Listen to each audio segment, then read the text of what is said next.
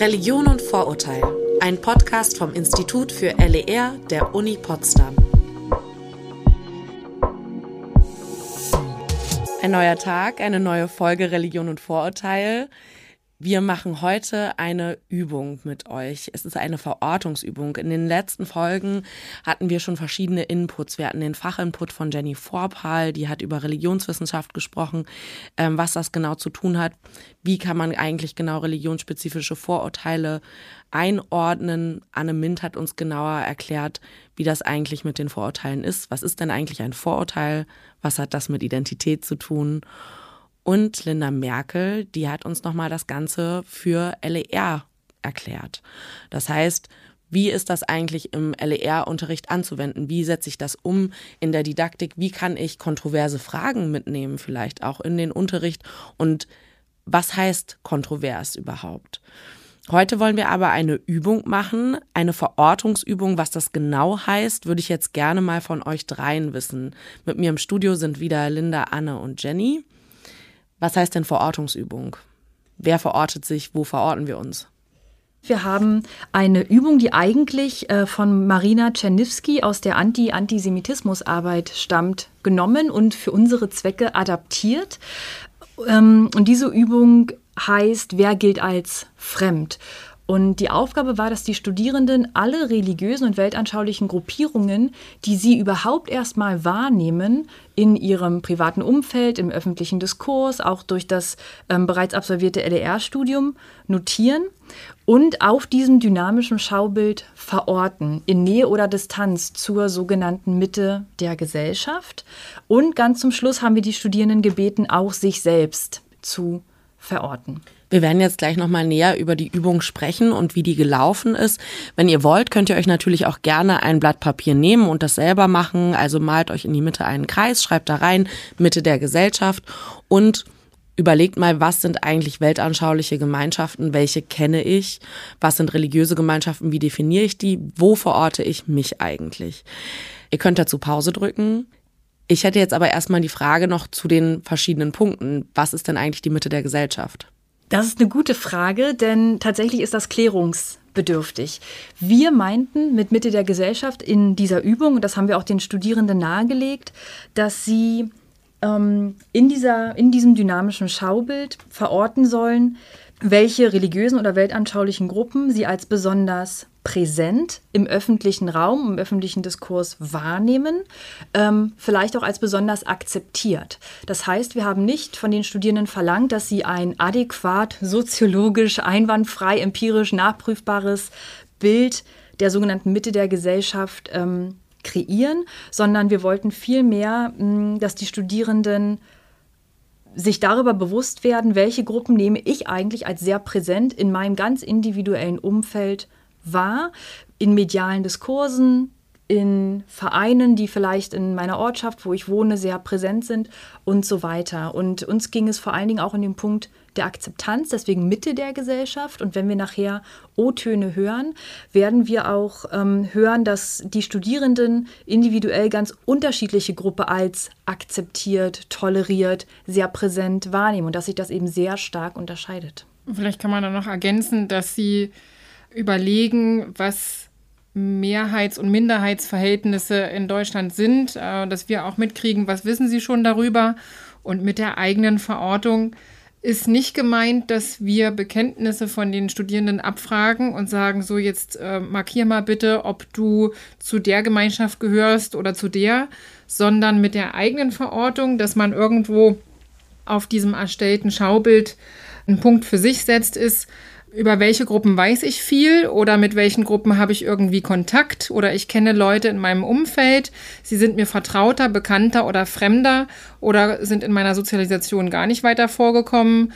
Und wollen wir noch mal kurz erklären, was ihr mit weltanschauliche Gemeinschaften, weil das wird auch später, ähm, wenn ich jetzt noch nicht zu viel Spoiler, aber zu einigen Fragen auch bei den Studierenden führen.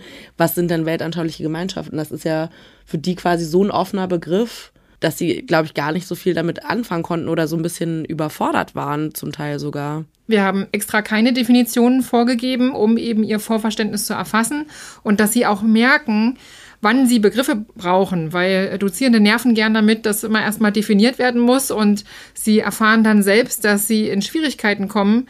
Was äh, schreibe ich da jetzt drauf, was schreibe ich nicht hin und wo verorte ich das, dass sie das eigentlich als Tools brauchen. Und das haben sie erstmal selbst erfahren. Und äh, davon ausgehend kann ich das überhaupt erst als Dozierende oder wir erfassen, wo besteht denn Klärungsbedarf. Und das betrifft vor allen Dingen die Begriffe ähm, Religion, religiös, Weltanschauung, aber auch Spiritualität. Und wie ist das voneinander abzugrenzen?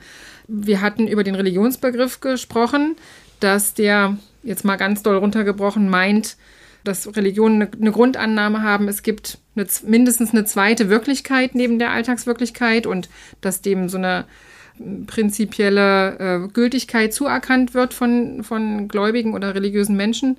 Und eine Weltanschauung bietet aber auch ein Konzept von Welt, ja, ein, ein Welterklärungsmodell oder eine Vision von Welt, eine, ein, ein umfassendes Konzept, wie ich die Welt erfasse und verstehe und erkläre. Darunter werden manchmal politische Ideologien gefasst. Also äh, häufig wird das Stichwort Kommunismus genannt. Wir hatten auch schon mal kurz über Materialismus gesprochen. Das zählt da rein, aber wir kommen nachher ja noch zu den O-Tönen, um mal äh, zu sehen, was Studierende damit assoziiert haben. Und das ist dann ganz interessant. Weltanschauung wird dann zu so einem Becken, wo irgendwie alles reinkommt, was mir mit Ismen einfällt. Auch Rassismen? Das, war, das wurde nicht genannt, nee. Aber es kann, also Nationalismus fand ich schon zum Beispiel ein interessantes Stichwort, weil das kann man wirklich dann erforschen, ob das nicht vielleicht zutrifft, dass das wirklich schon so einen sehr umfassenden Charakter hat. Manche haben eher darauf rekurriert, dass es einfach um einen bestimmten Lebensstil geht, aber einen bestimmten Lifestyle würde ich nicht als, äh, als Weltanschauung bezeichnen. Ne? Da ging es dann viel, also zum Stichwort Ismen, also Vegetarismus, Veganismus, Feminismus, alles sowas, ja. Aber Humanismus kann zum Beispiel durchaus dazu zählen. Ja, danke Jenny. Das war auf jeden Fall ein spannender Einblick und wir wollen euch jetzt mal mitnehmen in die Verortungsübung, die wir im Seminar gemacht haben. Da bin ich rumgegangen und habe die Studierenden gefragt, wie haben sie sich verortet, welche weltanschaulichen Gemeinschaften fallen ihnen ein und wie viele kennen sie überhaupt, wo sehen sie sich selber. Hören wir mal rein. Also, das war so das Erste, was mir alles eingefallen ist. Die typischen Großreligionen, Islam, Judentum, Christentum und dann noch die einzelnen Untergruppen. Aber ich habe auch so nicht-religiöse aufgeschrieben oder auch beispielsweise Scientology, so sektenmäßig. Ich habe auch erstmal die fünf bekannteren Religionen aufgeschrieben und dann dort die Untergruppen, die mir eingefallen sind, dazu genommen. Beim Hinduismus zum Beispiel, der ist ja eigentlich keine Religion, ist ja nur ein Zusammenschluss von Religionen. Habe ich ein paar aufgeschrieben. Und haben Sie auch noch weltanschauliche? Ja, den Scientology habe ich auch aufgeschrieben. Mhm. Oder den Satanismus, oder bin ich mir nicht sicher. Also, was häufig vorkommt, ist eben diese klare Ausgangslage, die großen. Ja, also die fünf typischen, die habe ich erstmal aufgeschrieben und dann habe ich Untergruppen gemacht. Also das kam locker in in drei, vier Statements, die allein du aufgenommen hast, aber insgesamt war das eigentlich auf fast allen Postern präsent. Und das, das ist was, was wir schön aufgreifen konnten dann später. Also die Zuhörenden haben das im Podcast schon vorher gehabt, aber die Studis haben es erst später gehabt. Dann konnten wir gut darauf aufbauen, auf deren Vorverständnis und die, äh, dieses Thema der Weltreligion ein bisschen problematisieren und genauer beleuchten und dann diese Untergruppen aber meistens nur in Bezug auf Christentum spezifiziert wurden. Katholisch, evangelisch, vielleicht noch orthodox. Und äh, bei einzelnen Personen auch beim Islam sunnitisch-schiitisch erwähnt wurde. Und das hat dann einfach viel damit zu tun, nicht, dass sie denken, ach, die anderen sind homogen, aber dass sie einfach vielleicht nicht wissen, wie die benannt werden. Also das kann ich jetzt schon mal spoilern. Es gibt eine Gruppe, die eben zu der inneren Vielfalt des Judentums aktuell arbeitet in einem Projekt und die jetzt eben eine Lernerfahrung machen, was es da alles für Strömungen gibt und so und dafür ein Bewusstsein kriegen. Und dann können sie das eben dann danach auch viel besser bezeichnen. Und das ist, glaube ich, eins der größten Dinge, das haben sie selber auch artikuliert und das finde ich so einen schönen Aha- und Lerneffekt, dass sie Bezeichnungsprobleme haben. Sie wissen nicht, wie sie Dinge benennen sollen. Und dann machen sie die Erfahrung, ich brauche Fachwissen, um überhaupt darüber sprechen zu können, adäquat. Und das finde ich eigentlich schon super guten Effekt. Also das eine ist dieses Weltreligionen-Ding. Das andere, was aufgefallen ist, ist das Stichwort Sekten. Auch gerade im Kontrast, also es wird ja im Kontrast gesehen, es gibt die Sekten, Ja. dann gibt es Religionen. Gerade eben haben wir auch gehört, Scientology stand da nochmal außen. Ja, also, das kam auch ist mehrmals. nicht gelesen als Religion jetzt erstmal. Ja, dass Scientology nicht als Religion einge äh, einsortiert wird, ist natürlich erstmal interessant und dann kann man darüber ins Gespräch kommen, was ist denn eine Religion? Ne? Also dann sehe ich da Klärungsbedarf als Dozierende, aber auch Sie sel- selber, selber merken das. Und äh, den Sektenbegriff zum Beispiel zu problematisieren, wenn das bis jetzt äh, selbst in der Hausarbeit offenbar noch nicht ähm, dazu geführt hat, dass da eine andere Sprache dafür gefunden wird. Was ist euch aufgefallen, Annelinda? Die eigene Position wurde auch nochmal so schön deutlich und wie sehr individuell die auch sein kann, auch wenn wir Überschneidungen haben, weil sich unsere Studierenden in mancherlei Hinsicht ähneln. Ähm, sozusagen wurde das auch nochmal sehr, sehr schön deutlich. Und darum ging es ja auch. Also ihre eigene Position auszuleuchten und ihnen Bewusstsein dafür zu machen oder sie dafür zu sensibilisieren, dass sie Teil einer Gesellschaft sind, aber nicht alle Menschen die gleich wahrnehmen, sondern je nach Position, je nach Sozialisation, ne, wo komme ich her, wie bin ich groß geworden, auch die Gesellschaft und ihre, ihre soziale Umwelt sozusagen ganz unterschiedlich wahrnehmen und sie nicht der Narbe der Welt sind, sondern es einfach sehr viele Menschen mit sehr unterschiedlichen Standorten gibt. Ja, dann lasst uns doch mal in den nächsten Standpunkt reinhören. Ja, grundsätzlich bin ich erstmal so die Religionen durchgegangen, die mir so ad hoc einfielen als äh, in Ostdeutschland geborener Atheist, der relativ wenig Ahnung davon hatte, bevor er LER studiert hat. Ähm, hab dann probiert, die, wo mir Unterteilungen bewusst sind, noch zu unterteilen. Äh, so wie beispielsweise äh, Christen dann in Evangelien und Katholiken und Orthodoxe und Muslime in Sunniten und Schiiten. Dann bin ich so ein bisschen politische Strömungen durchgegangen. Ähm, dann vielleicht auch Lebenseinstellungen, die zu Weltanschauungen führen, wie zum Beispiel Vegetarismus, Veganismus. Ähm, oder wenn man eher einen konservativen oder einen liberalen Lebensstil verfolgt. Ähm, so am Rand habe ich ähm, so, ja, wo? Flat Earther. Flat Earther. Genau, also so. Ja, genau. Also so, ja, Leute, die wahrscheinlich äh, für die Mitte der Gesellschaft relativ wenig Einfluss haben, aber eben halt ja, eher radikalere Strömungen und Gedankenmuster verankert haben. Die habe ich dann ein bisschen nach außen gepackt.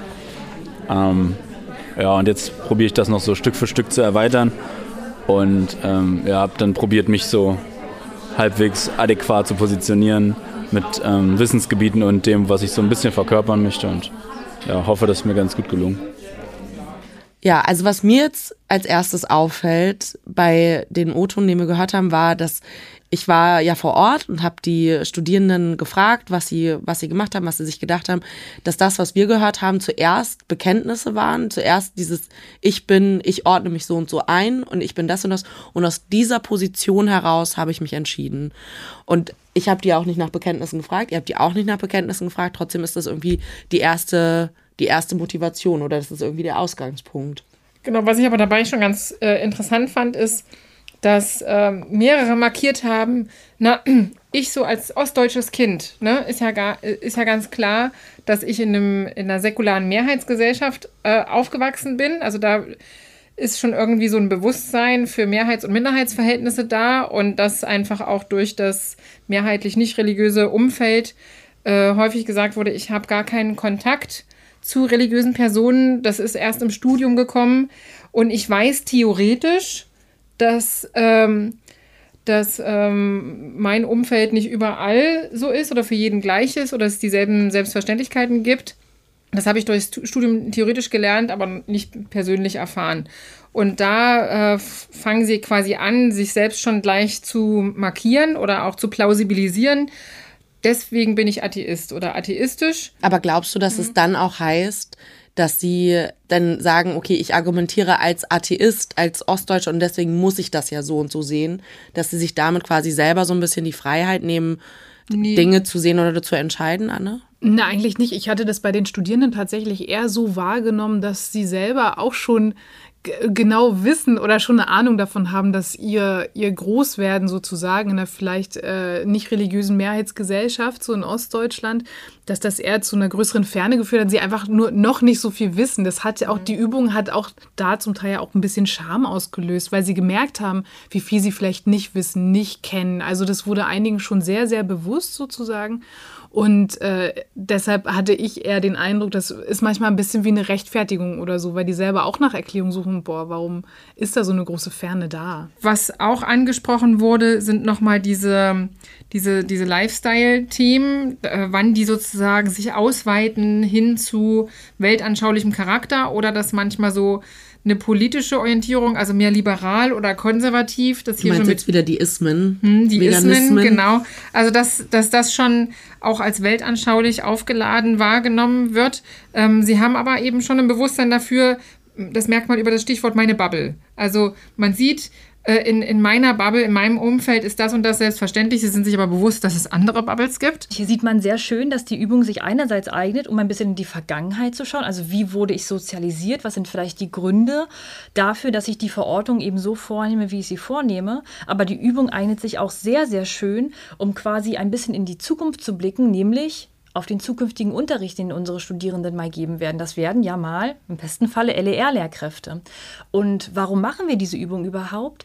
Wir halten es für also unabdingbar, wenn man qualitätvollen religionskundlichen Unterricht später geben möchte in LER, ähm, eben ein Bewusstsein darüber zu haben, was hat mich geprägt, wo komme ich kulturell auch sozusagen ja religionsbezogen sozialisiert her und welche Einflüsse könnte das auf meinen zukünftigen LER-Unterricht haben. Wenn ich zum Beispiel sehr sage ich mal, religionsaffirmativ, wohlwollend ähm, sozialisiert bin, wird das eine Auswirkung darauf haben, wie ich über Religion im Unterricht spreche. Wenn ich enorm kritisch, vielleicht atheistisch mit einer sehr religionskritischen Perspektive groß geworden bin, was auch nicht untypisch ist für ähm, in Brandenburg Sozialisierte, werde ich möglicherweise, ist jetzt spekulativ, äh, werde ich möglicherweise auch Religion im LER-Unterricht, wenn ich das nicht reflektiere, als etwas vielleicht anachronistisches, wenig modernes, nicht vereinbar mit sozusagen der modernen wissenschaftlichen Gesellschaft darstellen oder ähnliches. Und das ist einer der Gründe, warum wir diese Übung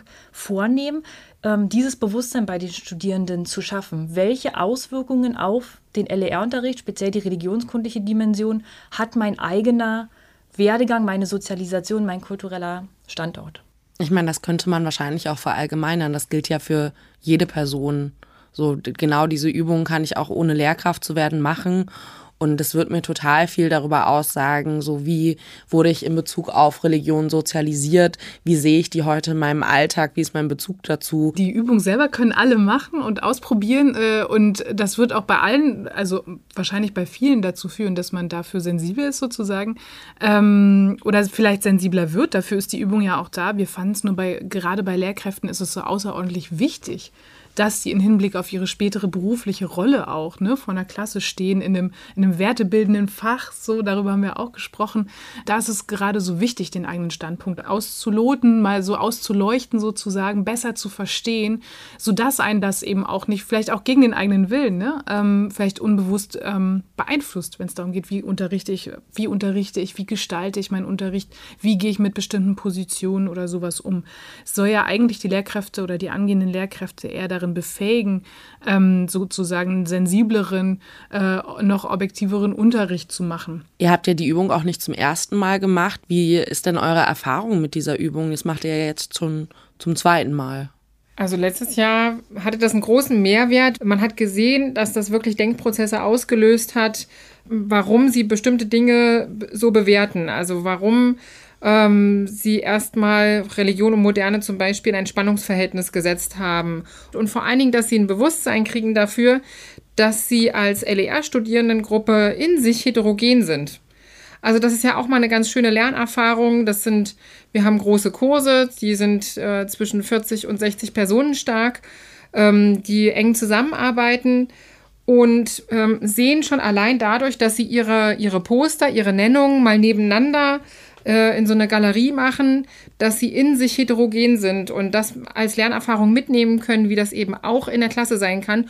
Oder falls die Klasse sehr homogen ist, ich auch darauf reagieren muss.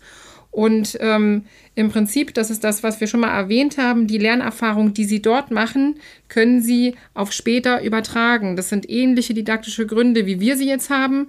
Ähm, wir, wir können nicht einfach in einen Kurs gehen und sagen, das ist das, was ihr braucht sondern wir müssen erstmal erfassen, womit kommen die. Ähm, sonst, sonst kann ich total an denen vorbeireden. Was bringen die für Vorstellungen mit? Und dann weiß ich, aha, hier besteht Klärungsbedarf. Und dann kann ich da in der nächsten Stunde drauf Bezug nehmen. Und ich finde bei der Übung auch immer total spannend, dass die, ähm, dass bei manchen Studierenden das auch eher zu so einer Reaktion führt, so, ah, krass, das kann man alles noch darüber wissen. Also wenn sie erstmal erstmal sehen, was wissen andere denn noch und so, klar, dann gibt es manchmal diesen kleinen Charmoment, dass sie denken, oh Gott, oh Gott, das wusste ich jetzt überhaupt nicht. Und gleichzeitig macht sie dann aber auch neugierig, dass sie sagen, okay, da kann ich auch noch mehr wissen und wir können auch gleichzeitig, weil das nämlich mal auch angesprochen gesprochen wird. Wir hören mal noch in ein paar weitere Töne rein. Da kommen noch ein paar spannende Themen auf uns zu. Ich spreche nur die Isms an und auch Esoterik. Da würde ich gerne hören, was ihr da so davon haltet. Ist Esoterik eine Weltanschauung? Ist Veganismus eine Weltanschauung? Da können wir gerne gleich mal drüber diskutieren. Mats ab. Ich habe halt voll Probleme und weiß halt gar nicht, wie ich mich ausdrücken kann, ohne dass ich irgendwas diskriminiere, runterrede, schlecht rede weil ich halt sonst eigentlich relativ frei Schnauze spreche. ähm, weil wir uns gerade darüber unterhalten haben, wie das halt ist, überhaupt in Kirchengemeinschaften unter gleichgeschlechtlichen Ehen halt überhaupt heiraten zu können. Dass wir gerade erstmal überhaupt googeln mussten, seit wann gleichgeschlechtliche Paare in der evangelischen Kirche überhaupt heiraten dürfen. Ähm, und dass wir generell beide, glaube ich, uns nicht unbedingt zu irgendwelchen Religionen an sich hingezogen fühlen, sondern eher irgendwie so auf einer spirituellen und esoterischen Art und Weise?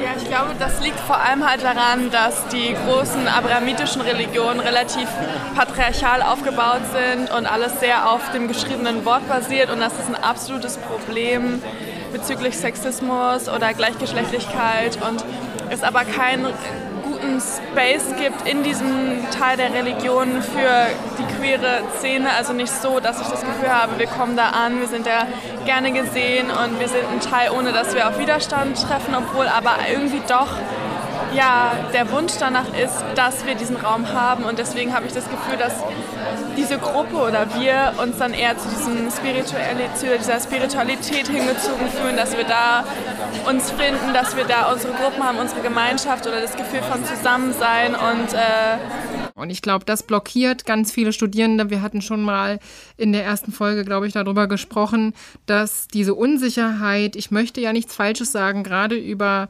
äh, Religion und äh, diskriminierungssensibel kommunizieren, aber ich weiß nicht so richtig wie, sonst spreche ich eher frei Schnauze.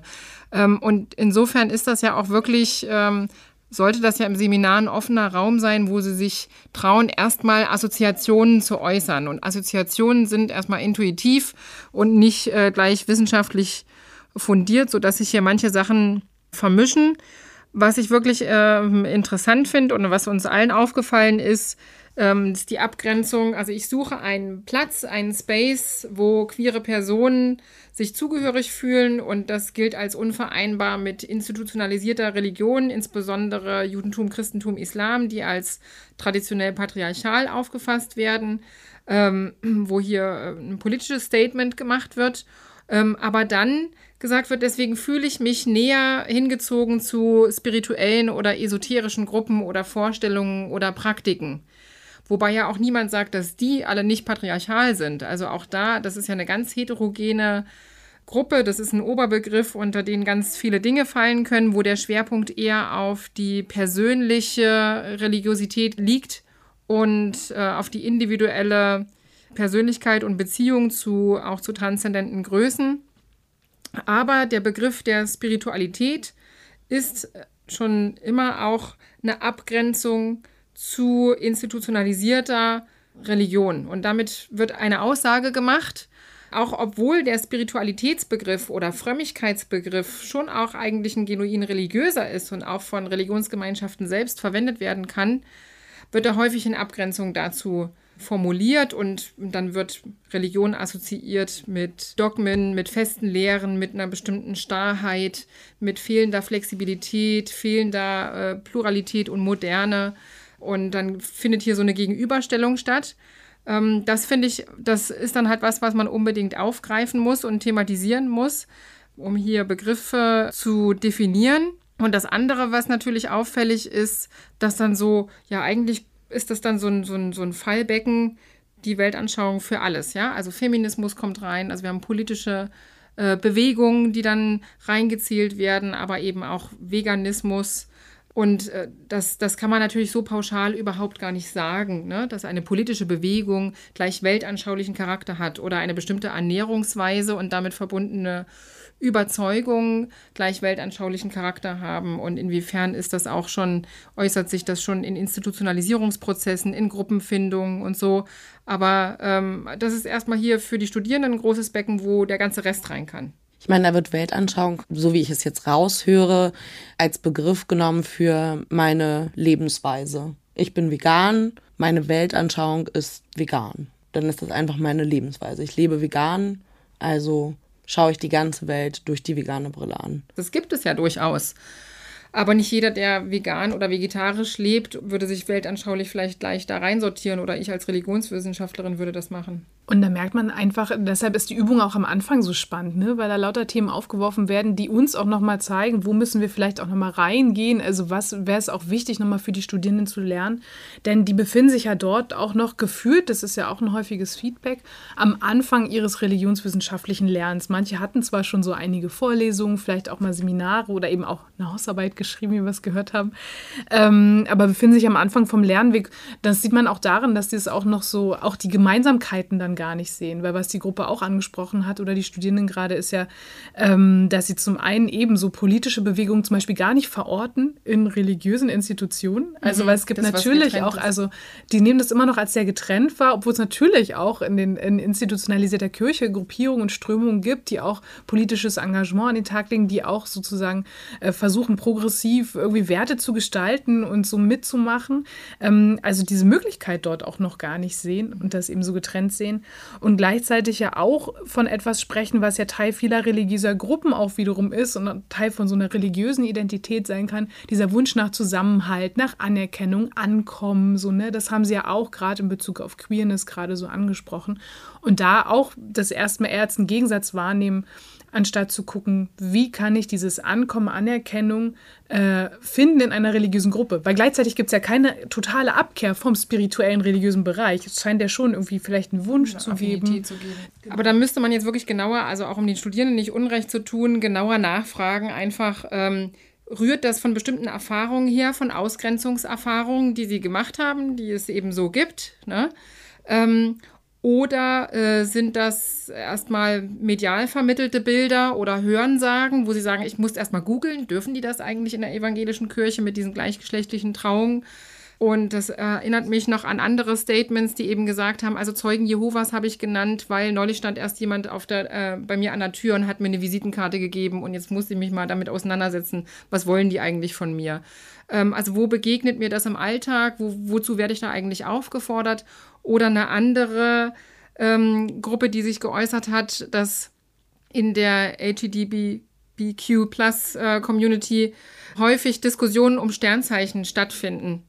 Und äh, dann ist das ja eine Erfahrung, eine Beobachtung, die sie machen, dass das häufig zusammen irgendwie vorkommt und da so Thema ist und viel größer Thema ist als vielleicht andere religiöse äh, Bestände, Traditionen oder Institutionen. Wir können ja an der Stelle mal abfragen, wie sind denn eure Sternzeichen? Ja, genau. Das fände ich jetzt wichtig für die Zuhörenden. Die also Jenny ist ein Widder. Ja. Jenny ist ein Widder, das hört man das aber hört auch. Das hört man auch total raus. Ja. Ich aber auch. Ja, also man muss da halt auch wirklich aufpassen, äh, wie man was wertet. Also im, im Religionsmonitor wurden zum Beispiel auch solche Einstellungen oder Praktiken, was rezipierst du, zum Beispiel Horoskope oder Glücksbringer oder so. Und dann ist auch nochmal eine andere Frage, welchen Stellenwert und welche Wirksamkeit mehr, äh, messe ich dem bei. Also diese Sachen sind sehr bekannt oder viele lesen das oder rezipieren das. Äh, das ist aber nochmal eine andere Frage, wie präsent ist das in meinem Leben und welche Wirksamkeit messe ich dem wirklich bei. Das kann aber sein, wenn, wenn die das sagen, dass äh, sie in ihrem Umfeld damit viel Kontakt haben und ihnen das auffällt, ist das erstmal eine Beobachtung, der man nachgehen kann.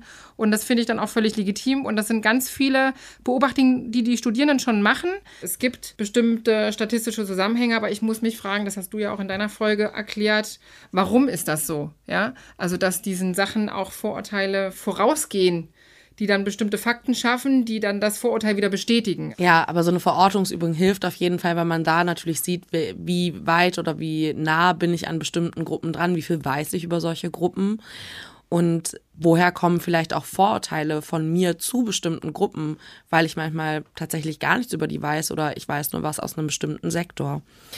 Schön, dass Sie wieder da wart. Danke dir. In der nächsten Folge geht es dann ans Eingemachte. Da starten wir mit den Studierendenprojekten. Wir fangen an mit einer Gruppe, die ein Projekt gemacht hat über Antisemitismus im Battle Rap. Ich will da noch nicht zu viel verraten, also schaltet wieder ein, wenn's Mittwoch ist. Religion und Vorurteil wird produziert vom Evangelischen Rundfunkdienst Berlin. Sounddesign und Schnitt Steven Gödicke. Redaktion und Moderation Viktoria Hellwig.